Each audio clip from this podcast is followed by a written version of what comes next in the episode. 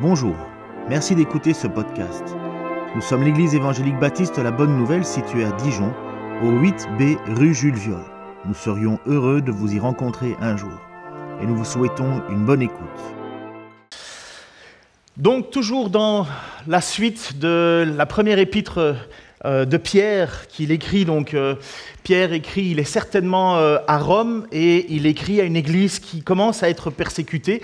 Ce n'est pas encore le pic de la persécution, mais elle vient, elle, s'annonce.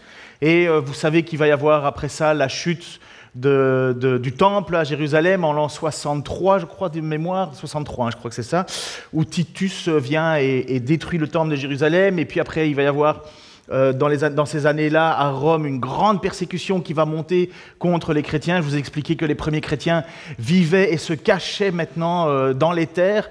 Vous pouvez voir ça si vous allez euh, du côté de Rome. Il y a énormément de galeries souterraines parce que pendant près de 200 ans, les chrétiens ont vécu cachés à Rome, et beaucoup fuyaient la persécution justement en vivant dans les catacombes. Donc euh, intéressez-vous à ça, vous allez voir. Mais Pierre écrit avant que ça arrive, avant que la persécution prenne lieu, prenne place. Sinon, il en aura encore parlé plus clairement, mais elle, commence déjà à être là, mais ce n'est pas encore quelque chose qui est officiel. Vous savez que Néron, à un certain moment, va accuser les chrétiens d'avoir mis le feu à Rome. Tout le monde savait que c'était Néron, mais il a réussi à détourner, euh, par manœuvre politicienne, comme quoi rien de nouveau, à faire en sorte que y avait, c'était de la faute des chrétiens si finalement c'était des gens impurs euh, et ainsi de suite. Et donc la persécution s'est amplifiée, le peuple s'est amplifié contre les croyants. Et donc il va justement écrire toute cette lettre, cette première épître, avec comme point d'introduction qu'il faut jamais perdre de vue, en disant, vous n'êtes que des passagers sur la terre. Vous n'êtes que de passage ici, et vous avez un héritage qui est au ciel, qui peut ni se détruire, ni se corrompre, ni être volé. Et cet héritage, Dieu le tient en réserve pour le jour où vous serez avec lui. Il va parler, euh, bien sûr, aux familles, comment se comporter maintenant dans la famille, comment se comporter vis-à-vis des autorités en tant que chrétien, comment se comporter dans le couple, il va parler comment se comporter au travail. Et puis, à un certain moment, après avoir donné toutes ces explications, il va dire maintenant et se tourner vers les bergers. Pierre va exhorter maintenant toute la communauté à avoir une attitude exemplaire dans les persécutions. Il va se tourner maintenant vers ceux qui sont en direction de cette Église. Et il va écrire ceci verset, verset 1 euh, du chapitre 5. Je ferai à présent quelques recommandations à ceux qui sont parmi vous, qui sont responsables de l'Église, anciens, pasteurs, presbytéros, c'est la même chose, ce sont des gens qui ont la direction de l'Église. Je leur parle en tant que responsables comme eux et témoins des souffrances de Christ, moi qui ai aussi part à la gloire qui va être révélée. Qui sont ces presbytérios? Qui sont ces anciens? Ce sont en réalité les pasteurs, les surveillants, ceux à qui a été confiée la communauté. Dans un groupe de maisons, par exemple, puisqu'à l'époque c'était certainement des groupes de maisons, il n'y avait pas encore d'église avec un bâtiment et ainsi de suite, ce sont ceux qui avaient reçu, ce, don, cette, euh, responsabilité de donner la direction à l'ensemble du groupe. Paul va donner justement, Paul va demander à Tite, qui lui va se retrouver à Éphèse, il va demander, euh, il va le laisser à Crète, et il va demander à Tite, un jeune homme, de, lorsque Paul est parti, d'établir des responsables dans une église. Il va le dire en Tite chapitre 1, versets 4 et 5, Je te salue Tite, mon véritable enfant dans notre foi commune, que Dieu le Père et Jésus-Christ, notre Sauveur, t'accordent la grâce et la paix. Je t'ai laissé en Crète pour que tu y achèves de mettre en ordre ce qui est resté en suspens et que tu établisses dans chaque ville des responsables dans l'Église en suivant les directives que je t'ai données. Donc vous voyez que lorsque Paul part d'un endroit, son but, c'est de donner un ordre, une structure. Et il va donner ces structures en établissant des responsables. La même chose qu'il va dire à Timothée. Dans 2 Timothée 2.2, d'ailleurs c'est très connu dans les instituts bibliques ce passage-là, 2 Timothée 2.2, toi donc, mon enfant, puisse tes forces dans la grâce qui nous est accordée dans l'union avec Jésus-Christ et l'enseignement que tu as reçu de moi et que de nombreux témoins ont confirmé, transmets-le à des personnes dignes de confiance qui seront capables à leur tour d'en instruire d'autres. Pierre humblement s'associe à eux. Il va, pas, il va dire rien d'autre que je suis moi-même un responsable, je suis moi-même un ancien, je suis moi-même quelqu'un à qui a été confié un ministère, à qui Jésus a confié une, une tâche. Comme Paul va dire, je suis apôtre par la volonté de Dieu. Même chose lorsque Tite, même si ça va se faire par le vote de l'Église, et lorsqu'il est mis euh, là pour mettre en place des gens, il doit vérifier que ces gens sont des personnes qui ont un certain critère, une certaine façon d'être. Il va dire euh, qu'il faut soit mari d'une seule femme, qu'il ne soit pas euh, adonné à l'argent, il faut qu'il ait une bonne attitude avec ses enfants, une bonne attitude dans la, dans, autour de lui, et ainsi de suite. Il va donner tout, des règles, tout un cahier de charges. En fait, il cherche qui? Ce pas des gens parfaits, ça ne se trouvera jamais dans une église, mais il cherche des gens dont on reconnaît un caractère au service des autres. Quand j'étais euh, ici, j'ai fait les vendanges, euh, ici à un certain moment, et pendant que j'ai fait les vendanges, on m'avait donné la responsabilité d'être le, chauffeur de, du, la, camionnette qui allait chercher les gens, et puis je devais aller les conduire à un endroit. moi aussi, je faisais les vendanges, je faisais comme eux, je travaillais comme eux, je suais comme eux, je coupais le, grain, comme, enfin les raisins comme eux, mais on m'avait donné la responsabilité d'être le, le, chauffeur de, de la camionnette. Et je peux vous dire, merci, parce que il y avait un cocaïnomane, il y avait euh, un alcoolique, euh, mais euh, alcoolique, alcoolique. Ils étaient tous en train de fumer des joints dans la camionnette en arrière, et le seul qui ne faisait rien de mal, c'était moi. Alors, c'est pas que j'étais meilleur qu'eux, je faisais le même boulot qu'eux, mais je crois qu'il a paru bon aux propriétaires de, la, des vendanges, enfin des vignes, de me donner cette responsabilité-là. Ils ont vu en moi quelqu'un de raisonnable pour m'occuper de la camionnette pour les amener à bon port, à la bonne destination. Et je peux vous assurer que j'ai vu des choses parfois bizarres. J'ai tenu le coup en me disant, bon, je ne suis pas leur chef, mais ils m'ont été confiés. Il faut que j'arrive. Et à un certain moment, j'ai dû arrêter la, voiture parce qu'ils étaient en train de se taper dedans. Ils sont sortis de la camionnette, se sont tapés dessus. Et puis moi, j'étais là en train d'attendre qu'ils aient fini de se taper. Ils sont remontés dans la camionnette. En attendant, il y en a un qui avait agressé un jeune dans la rue, lui avait piqué son sac, avait pris une. Dans le sac, il y avait une foreuse. Il a pris la foreuse, il a commencé à faire des trous dans le, le plafond de la camionnette. Et moi, j'étais là en disant Mais quelle bande de fous Alors, ce n'est pas l'Église comme ça. Et vous comprenez, je ne suis pas meilleur qu'eux. J'ai juste été considéré comme étant plus responsable, qui allait amener la camionnette à bon port. Vous imaginez qu'on donnerait la camionnette au gars qui était sous cocaïne?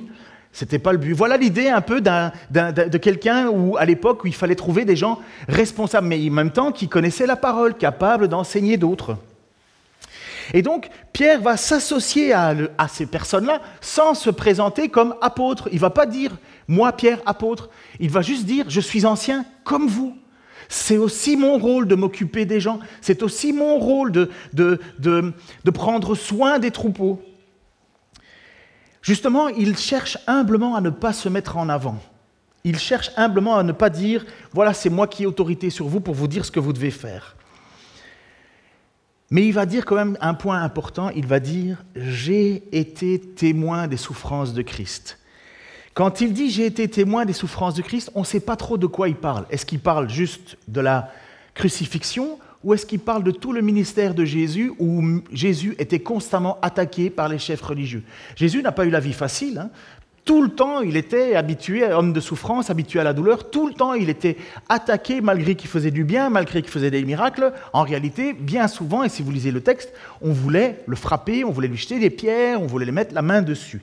Donc, est-ce que Pierre dit que les souffrances, que euh, des souffrances, est-ce qu'il est en train de dire que, vous voyez, vous, chrétiens à qui j'écris une lettre, vous souffrez Christ, lui aussi, a souffert. Ce n'est pas, uniquement le point, selon moi, de la crucifixion, c'est tout le ministère de Jésus qui a été un ministère difficile. Et il va quand même dire ce point positif, il va dire à un certain moment, je reviens sur le premier passage, il va dire, moi qui ai aussi part à la gloire qui va être révélée.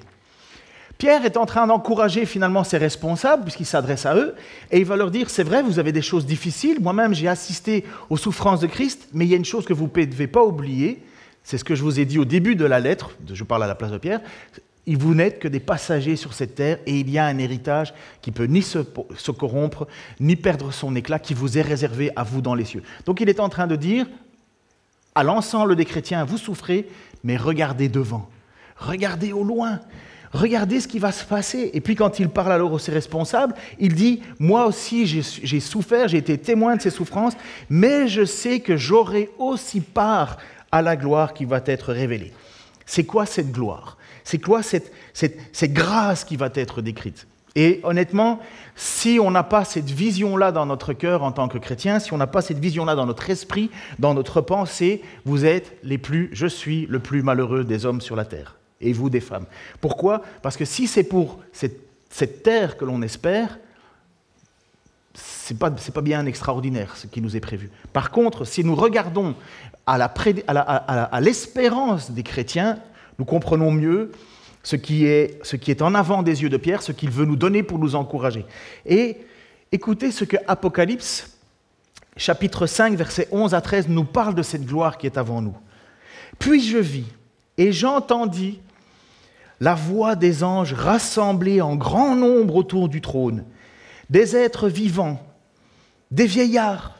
Ils étaient des milliers de milliers, des millions de millions il disait d'une voix forte, Il est digne, l'agneau qui fut égorgé, de recevoir la puissance, la richesse et la sagesse, la force et l'honneur et la gloire et la louange, et toutes les créatures du ciel, sur la terre, sous la terre et sur la mer, tous les êtres qui peuplent l'univers, et je les entendis proclamer à celui qui siège sur le trône et à l'agneau soit louange et honneur, gloire et puissance pour toute éternité. Voilà le cadeau, voilà, ce que Pierre veut encourager à tous ceux qui souffrent en disant, voilà ce que nous attendons, voilà ce que nous espérons, voilà pourquoi nous sommes prêts à souffrir, voilà pourquoi nous sommes, injustement traités, mais c'est pas grave, personne ne peut nous enlever ce moment où on va être. Est-ce que vous avez une seule seconde idée que rien à côté de ça n'a de l'importance?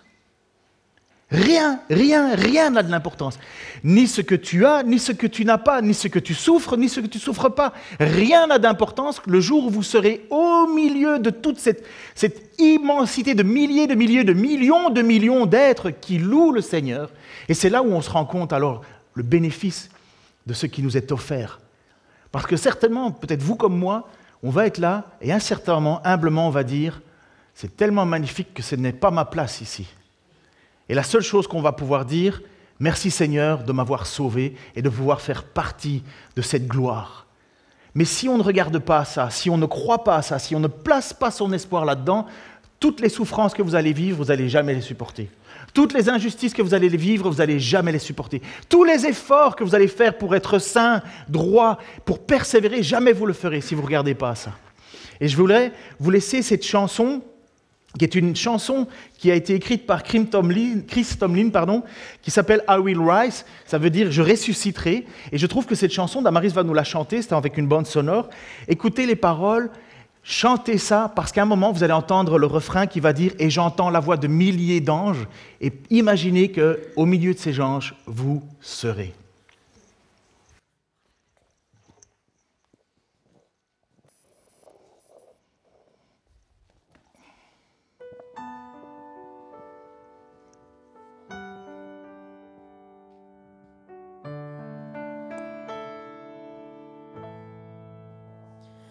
Une paix en moi grandit, malgré tout ce que je suis.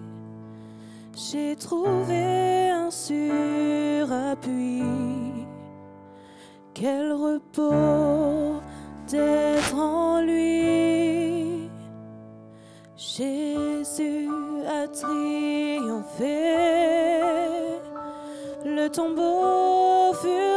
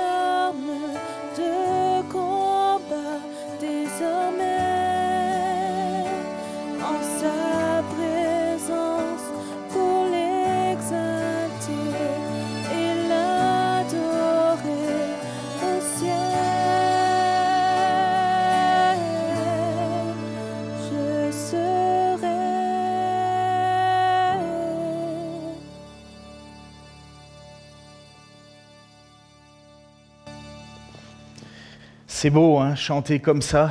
C'est merci Damaris. C'est tellement la, réalité de ce, qui, ne se voit pas, de ce qui est l'objet de notre foi, notre foi qui nous vaut le salut. Et le salut, c'est ça, être dans sa présence. Un lieu où il n'y aura plus de pleurs, plus de larmes, plus de combats, plus d'insultes, plus de misère. Il y aura des chants, il y aura de la, joie authentique, il y aura des rires, il y aura enfin des fêtes, un bonheur radieux que rien ni personne ne peut nous enlever en ce moment. Il est absolument gardé par les mains de Christ.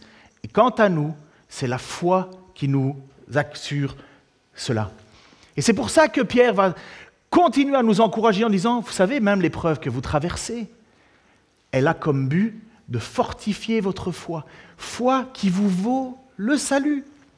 Et c'est pour ça qu'il faut considérer comme un sujet de joie les différentes épreuves que nous traversons, parce qu'elles nous, elles nous fortifient à garder la foi, à garder les yeux fixés sur Christ. Elles nous séparent de tout ce qui est nos scories, de, tout ce qui s'attache à nous, comme l'Épître aux Hébreux va dire. Débarrassez-vous du péché qui s'attache si facilement à vous dans le but de courir la course, d'arriver vers cela. Parce que la vie chrétienne, ce n'est pas un ticket qui t'est donné le jour de ton baptême. Ce serait un petit peu facile. Et c'est pas ça du tout. On a dit, on a prêché ça souvent. C'est un ticket qui t'est donné en disant persévère jusqu'au bout, tu as l'assurance de cela. Il y a notre part de marcher avec le Christ. C'est pourquoi il y a ce texte qui dit ne reniez pas. Ne reniez pas. Et renier, ça voudrait dire que finalement le salut, c'est du vent.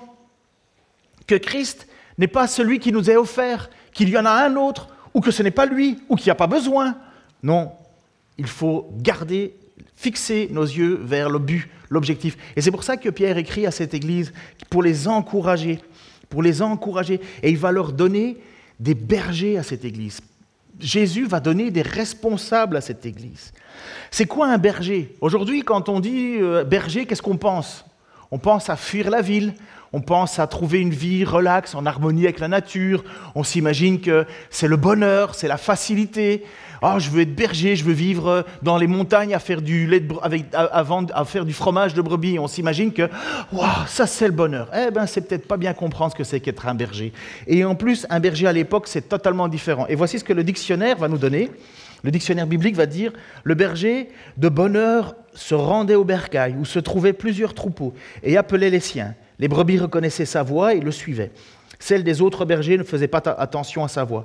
Le pasteur, puisque c'est ça, pasteur berger, conduisait ses propres moutons au pâturage, restait la journée, parfois même la nuit, les défendait contre les fauves, parce qu'évidemment, vous imaginez un troupeau, ça se fait attaquer, c'est facile. En plus, il n'y a rien de plus idiot qu'un mouton. hein. Je ne sais pas si vous savez, mais un mouton, ça se bat pas, ça reste, ça se perd, et ça se rend même pas compte que c'est perdu.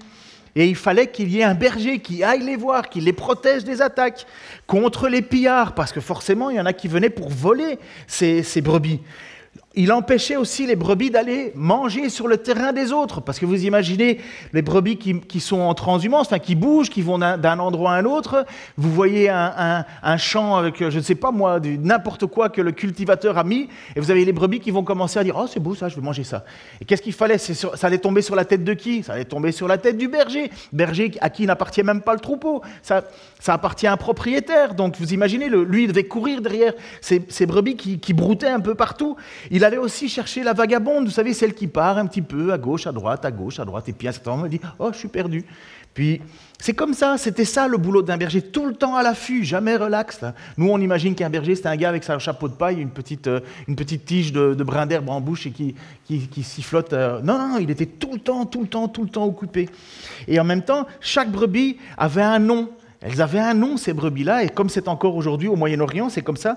Il a les bergers donnent un nom à leurs brebis et il y a une affection qui se passe, il y a quelque chose qui fait que les brebis reconnaissent la voix du berger. Et Pierre va dire ceci justement en chapitre 5, verset 2b à 3.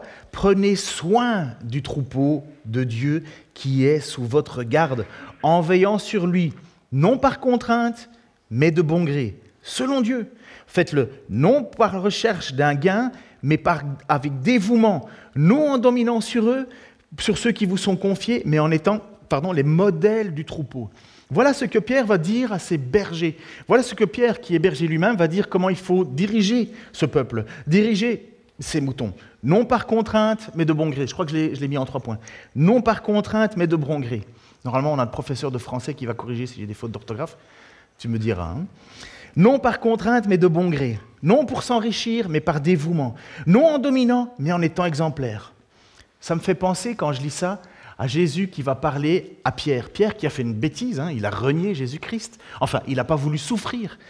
Il n'a pas renié en ne croyant pas que Jésus-Christ était le Messie, le Sauveur. Il sait qu'il l'est, mais il a eu tellement peur de se prendre des coups qu'il a dit non, non, je ne le connais pas. Jésus avait prié pour lui, il avait déjà préparé en disant Le diable va te, va te passer au crible, mais j'ai prié pour toi. Et lorsque tu reviendras à moi, il va lui dire Occupe-toi de tes frères. Et ça, il va y avoir le moment, c'est dans Jean chapitre 21, 15 à 17, ce moment où Jésus va se retrouver devant Pierre, où la dernière fois qu'ils se sont vus, c'est leurs regards qui se sont croisés après que Jésus ait renié, euh, Pierre ait renié Jésus. Après le repas, Jésus s'adressa à Simon-Pierre Simon, fils de Jean, m'aimes-tu plus que, tous ne le font ceux-ci Oui, Seigneur, répondit-il, tu connais mon amour pour toi. Et Jésus lui répondit, prends soin de mes agneaux. Puis il lui dit une deuxième fois, Simon, fils de Jean, m'aimes-tu? Oui, Seigneur, lui répondit Simon. Simon, c'est Pierre. hein. Tu connais mon amour pour toi. Jésus lui dit, nourris mes brebis. Et Jésus demanda une troisième fois, Simon, fils de Jean, as-tu de l'amour pour moi? Pierre fut peiné car c'était la troisième fois que Jésus lui demandait, as-tu de l'amour pour moi? Il lui répondit, Seigneur, tu sais tout. Tu sais que j'ai de l'amour pour toi. Et Jésus lui répondit, prends soin de mes brebis. Oui, c'est le troupeau de Jésus. Ce sont ses brebis. Vous êtes son troupeau. Vous êtes son peuple. C'est vous les agneaux. C'est vous les brebis. C'est vous, c'est moi aussi, mais c'est vous, l'Église, la communauté, tous ceux que Jésus a appelés à lui et qui continuent à le faire. Nous sommes un troupeau de brebis. Et ce troupeau a besoin d'être d'être pris, il faut prendre soin de ce troupeau et il faut nourrir ce troupeau. Un pasteur, son rôle, donc pasteur, évêque ou euh, ancien, c'est la même chose. hein. Pasteur, évêque, ancien, c'est la même fonction. Et il a comme but de nourrir ce peuple, de prendre soin de ce peuple. Parce que Jésus l'a dit, l'homme n'a pas besoin de pain seulement pour vivre, mais de toute parole que Dieu prononce. C'est pourquoi Paul va dire à Timothée, ce que tu as entendu de moi, donne-le à confier à d'autres personnes qui eux-mêmes pourront l'enseigner. Il faut trouver des gens dignes, non par contrainte, mais de bon gré. Qu'est-ce que ça veut dire, non par contrainte, mais de bon gré? Ça veut dire que ce n'est pas en gémissant qu'il doit faire ce boulot-là. Un pasteur ne le fait pas en gémissant, il ne le fait pas en soufflant sans arrêt, il doit le faire parce qu'il le veut, parce qu'il le désire. Il, il, ne désire pas pour se mettre au-dessus des autres, mais c'est parce qu'il aime tellement le Seigneur. Comme Jésus a dit à Pierre, tu m'aimes oui, je t'aime, occupe-toi de mon troupeau. En fait, c'est quelqu'un qui aime tellement le Seigneur qu'il ne peut pas faire autre chose que de le servir. Et de servir qui? Les autres. Le peuple, c'est ça le véritable amour. Il y en a d'autres, mais le véritable amour, c'est d'aimer ses frères et ses sœurs. Mais quand quelqu'un a reçu cette tâche pastorale, son but, c'est d'aimer Dieu, et parce qu'on aime Dieu, on s'occupe de son peuple. Et c'est quoi gémisser? Ne pas le faire en gémissant.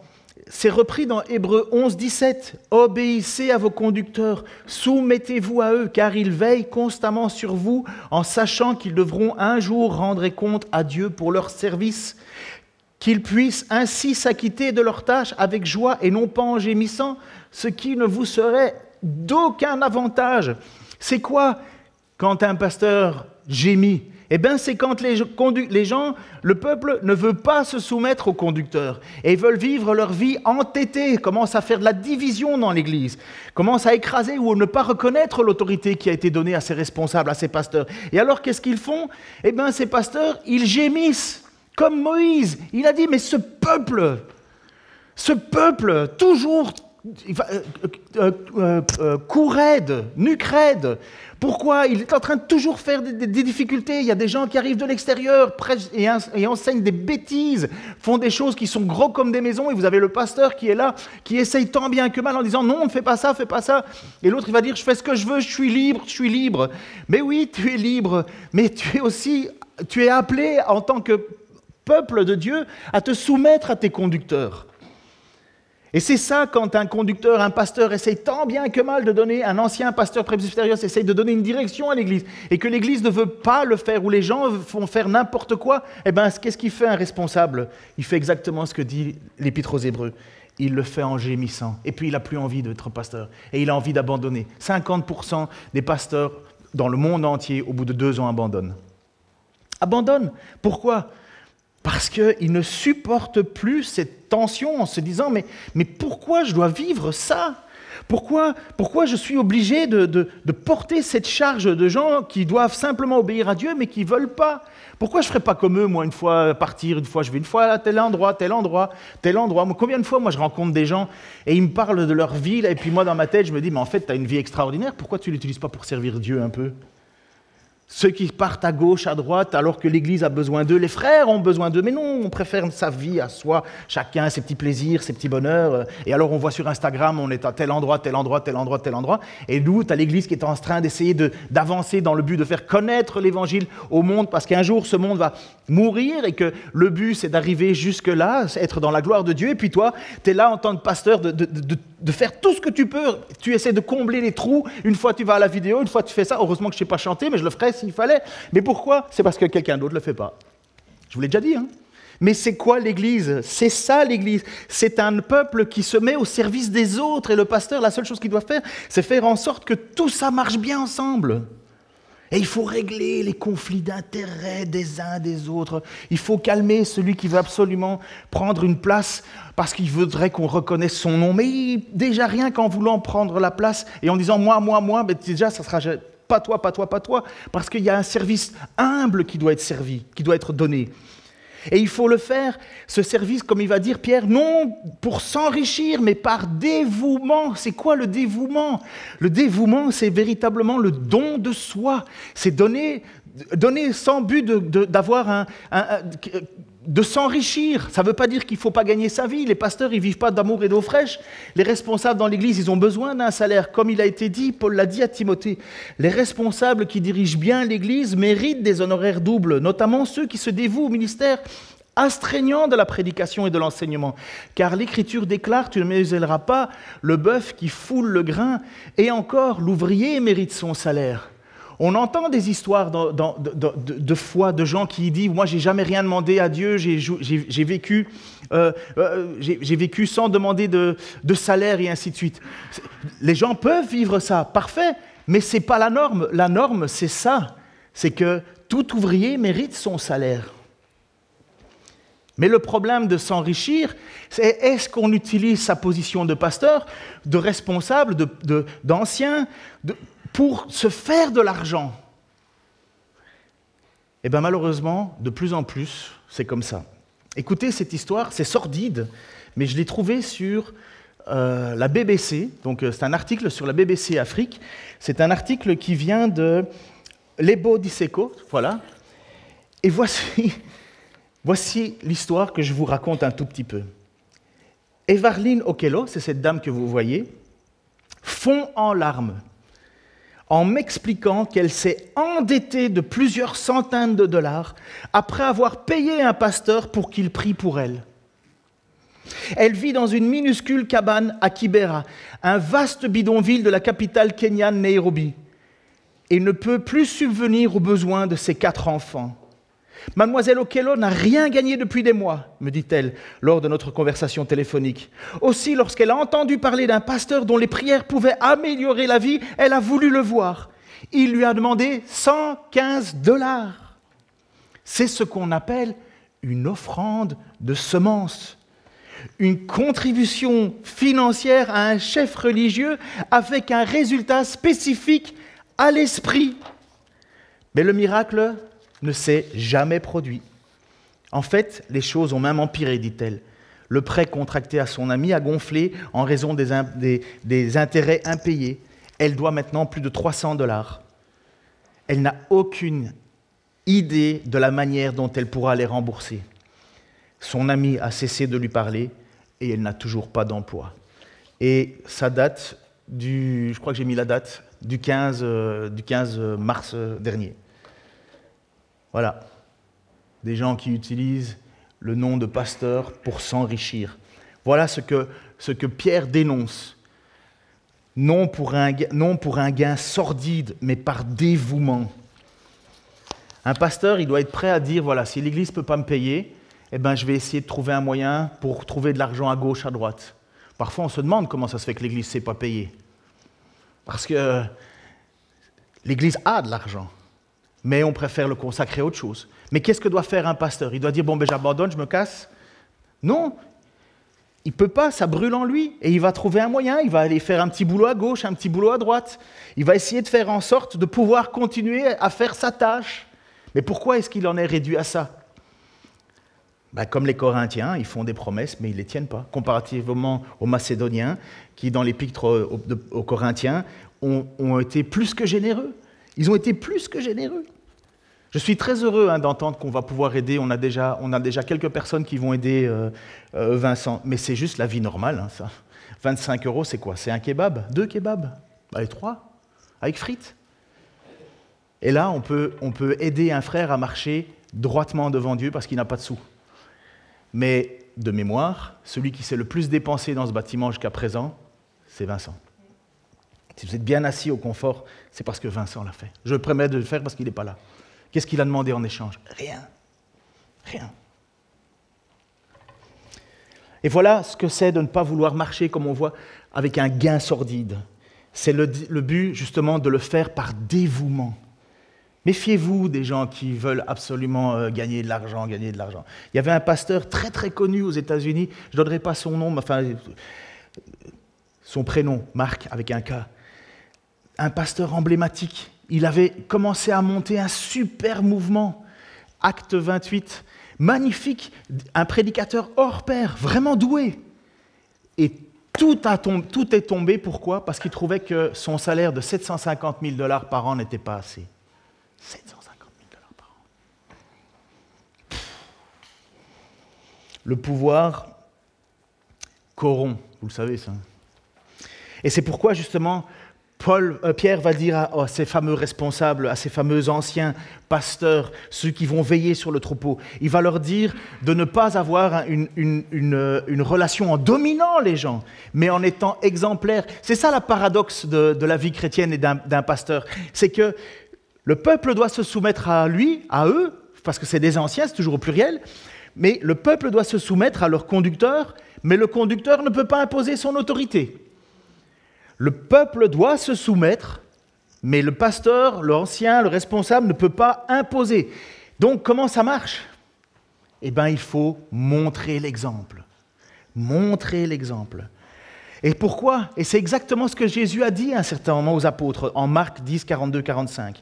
Alors Jésus les appela, les apôtres et les disciples, autour, auprès de lui et leur dit, vous savez ce qui se passe dans les nations Ceux que l'on considère comme des chefs politiques dominent sur leur peuple et les grands personnages font peser leur autorité sur eux. On est en plein dedans, hein, ça gueule partout dans les rues en France en ce moment. hein. Il ne doit pas en être ainsi parmi vous. Au contraire, si quelqu'un veut être grand parmi vous, qu'il soit votre serviteur. Et si quelqu'un veut être le premier parmi vous, qu'il soit l'esclave de tous. Car le Fils de l'homme n'est pas venu pour se faire servir, mais pour servir lui-même et donner sa vie en rançon pour beaucoup. Voyez comment l'Église doit être vécue Qu'il n'en soit pas de même chez vous, mais soyez exemplaires. Donne-toi. Nous avons vu l'Église lever des armées dans l'histoire de l'Église. C'est ce qui a été le pire pour l'Église. Aujourd'hui, quand on veut essayer de parler de l'Église, qu'est-ce qu'on entend? Oui, mais les croisades, oui, tout ce qui s'est passé, toute l'injustice, la domination. Mais c'est ce qui s'est passé. On a écrasé, des, mouvements ont été écrasés par l'Église. Il suffit d'aller un petit peu voir euh, l'histoire de France, l'histoire de l'Église en Occident. Elle levait des armées pour écraser les gens. Jamais Jésus n'a demandé de faire ça. Jamais. On est allé visiter des continents plus loin pour soumettre des peuples en disant qu'ils étaient des sous-hommes et qu'ils étaient donc faits en sorte qu'ils allaient être des esclaves. Au nom de l'Église, ça a été fait. Pourquoi?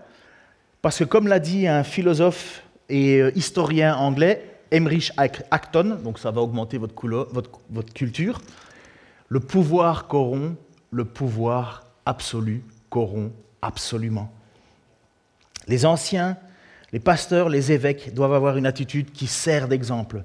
Exemple par la repentance, exemple dans l'engagement, exemple dans la gestion de leurs biens. En réalité, l'ancien, le pasteur, il ne vit pas pour lui, comme aucun chrétien ne vit pour lui.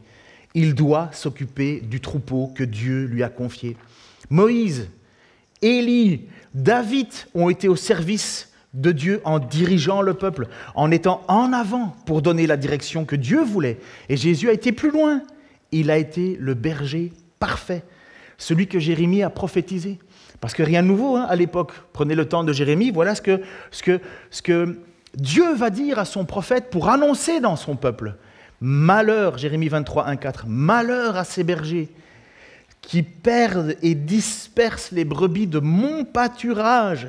L'Éternel le déclare. Vous savez que dans ces, on va pas le faire, hein, mais vous savez que dans certaines églises, on se lève quand on entend ces paroles-là. Quand il est dit l'Éternel le déclare en, signe de, montrer le coup, que c'est quelque chose d'important. C'est Dieu qui parle.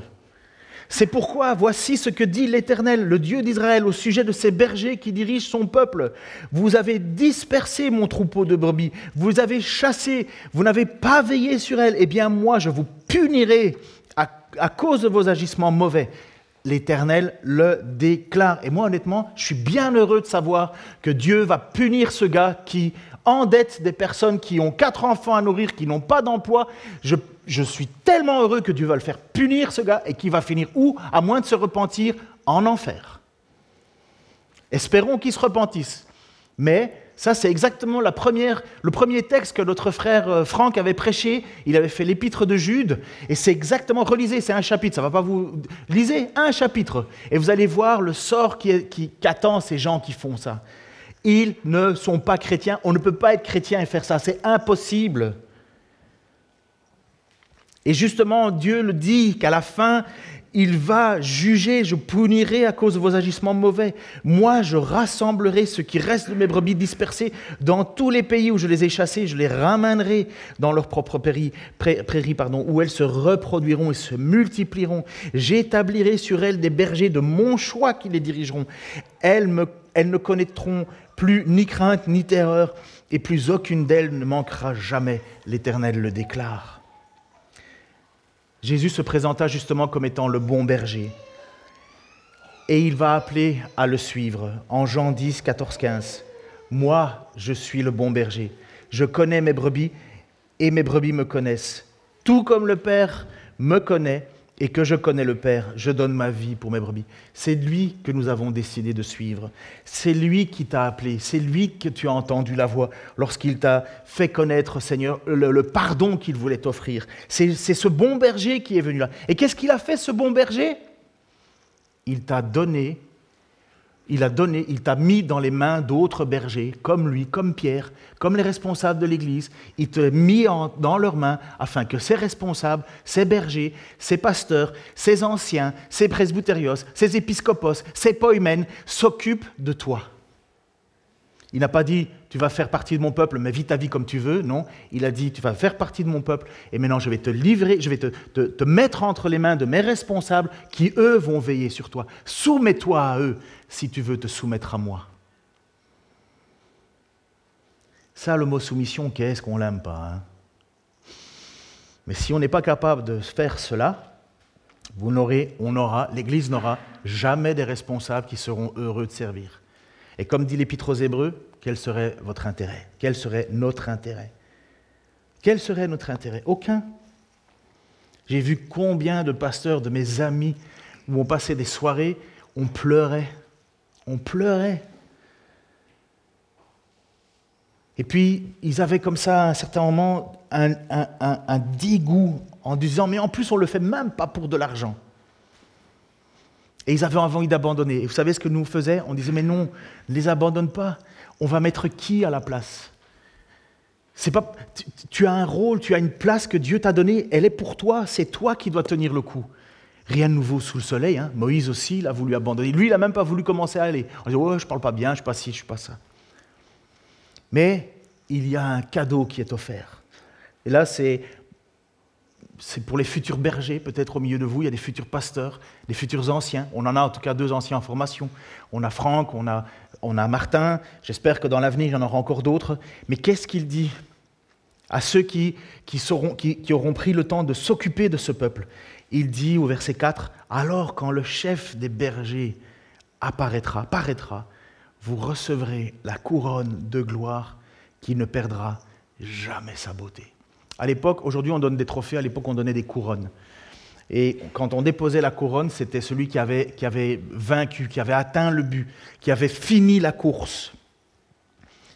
Et j'ai hâte, personnellement, j'ai hâte que ça finisse, que je puisse redonner à Dieu le peuple qui lui appartient, et que je me mette avec le peuple à genoux en criant Alléluia, avec une millier d'anges, milliers d'anges, milliers d'anges.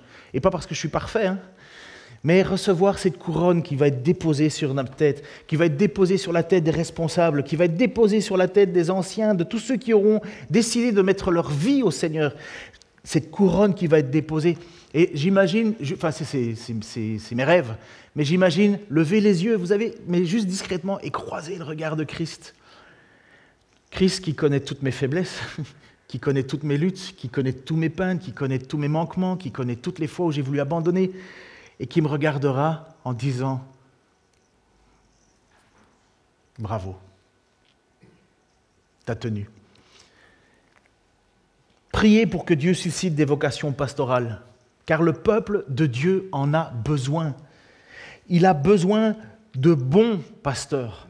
Il a besoin des pasteurs qui ne seront, qui le feront pas par contrainte, mais par de bon gré, qui ne le feront pas pour s'enrichir, mais par dévouement, qui ne seront pas des pasteurs dominants, mais qui voudront être exemplaires. Alors je vous demande maintenant, on va terminer cette prédication, c'est pas moi qui vais prier, mais je vais vous demander de prier. Je vais vous demander de prier pour Franck, je vais vous demander de prier pour Martin, et je vais vous demander de prier pour Raciel, que vous voyez, lève-toi une seconde. Lève-toi, n'aie pas peur. Juste te lever. Raciel. Regarde-les, n'aie pas peur. Voilà. Voilà. Raciel qui vient de Bolivie et euh, il est arrivé ici à l'église récemment. Et euh, il travaille dans un restaurant, l'auberge, je ne sais plus, euh, l'auberge en haut, c'était quoi? L'auberge de la- l'auberge du Charme. Et puis maintenant, il travaille ici au bistrot des Halles. Et, il est, et la première fois qu'il est venu, je l'ai rencontré dans mon bureau. Il a dit Le Seigneur a mis sur mon cœur le, désir maintenant d'être missionnaire. Je voudrais donner ma vie. Et donc, il va venir dans notre église, certainement, hein, c'est un peu le- déjà là. Là, il faut prier pour lui parce qu'il il déménage. Donc, il a trouvé un appartement, il va se rapprocher parce qu'il habite à Pâques, là en haut. D'ailleurs, je cherche quelqu'un pour le ramener après le culte, parce que moi, j'ai une réunion euh, pour le week-end. Donc, il habite à Pâques pour le moment. Il vient ici, je vais le chercher pour qu'il vienne au culte, et puis ainsi de suite. Bref, dans peu de temps, il va arriver sur Dijon. Mais son, dur, son désir, c'est d'être pasteur. Il dit voilà, missionnaire, pasteur. Pourquoi la France? Tu sais pas, hein? Mais ce sera la France. Il veut faire ses études à l'Institut biblique de Genève. Mais voilà. Et ça, c'est ce que je vois exactement comme moi quand j'étais plus jeune. À un moment, Dieu a déposé sur mon cœur le fardeau d'être pasteur. Pourquoi? Pas parce que j'étais extraordinaire. En fait, il y a eu quelques personnes dans mon église qu'il fallait convaincre que j'étais vraiment pasteur. Maintenant, le temps me donne raison. Mais euh, foufou comme j'étais, euh, voilà. Priez pour Franck, priez pour Martin, qui sont nos anciens en formation, et à qui ce texte euh, est exactement la même chose, parce que ancien pasteur, euh, c'est la même chose. Épiscopos, presbytéreos, poimen. Priez pour Raciel. Raciel, Raciel, c'est pas évident. Mais j'invite quelques-uns, peut-être les plus âgés, à prier. Donc je te demanderai, euh, bah, désolé, vous savez très bien qui est les plus âgés, c'est des choses qu'on ne fait pas, on ne pointe pas du doigt les plus âgés, mais même les femmes, je vous invite à prier pendant quelques minutes pour, pour les pasteurs, pour les anciens. Peut-être même les anciens et les pasteurs que vous connaissez dans d'autres endroits, dans d'autres pays, ceux que vous avez quittés un petit temps pour être ici avec nous et puis repartir comme la majorité des étudiants. Prenons quelques minutes pour faire cela. Oh Dieu Père éternel, merci pour ta grâce et ton amour. Je te prie pour Franck, pour ce frère précieux qui nous enseigne avec sagesse, avec vérité, avec passion, avec humilité. Je te remercie Seigneur de son cœur qu'il a dévoué à toi. Il ne cherche pas l'argent, il ne cherche pas la réputation, il cherche à t'honorer. Merci Seigneur parce que c'est un exemple de prière pour moi. Merci pour Martin Seigneur, son désir de te servir à travers les dons que tu lui as donnés, sa sagesse, sa réflexion, son amour pour les plus faibles Seigneur. Merci. Merci pour Raciel Seigneur. Aide ce jeune homme à qui tu as déposé maintenant dans le cœur le fardeau de te servir. Seigneur, comme tu l'avais fait dès la jeunesse du roi David, tu lui avais donné ce désir de s'occuper de tes brebis, de ses brebis, et puis tu lui as conflé tout un peuple. Aide-nous aussi en tant que communauté à veiller sur eux, à les encourager, à les soulager de leur peine. Aide-nous en tant que communauté aussi à nous soumettre, à accepter qu'ils auront un poids plus important à porter, Seigneur, pour diriger ton peuple. Oh Seigneur, nous sommes ton peuple. Tu es le bon berger. C'est toi qui nous as appelés, chacun d'entre nous. Personne ne peut se vanter, personne ne peut dire qu'il méritait. Seigneur, aide-nous, Seigneur, à être un peuple authentique, droit, juste, à tes yeux, Seigneur. Relève celui qui a plus difficile, Seigneur, ceux qui doutent, ceux qui ont de la difficulté, que nous puissions, Seigneur, les entourer de ton amour, de ta grâce, qu'à travers nos bras, Seigneur, ils puissent sentir tes bras, Seigneur, qu'à travers nos paroles, ils puissent entendre tes paroles, qu'à travers notre amour, ils puissent sentir ton amour. Nous sommes ton Église. Tu es le bon berger. Merci, Seigneur, pour tout. Amen.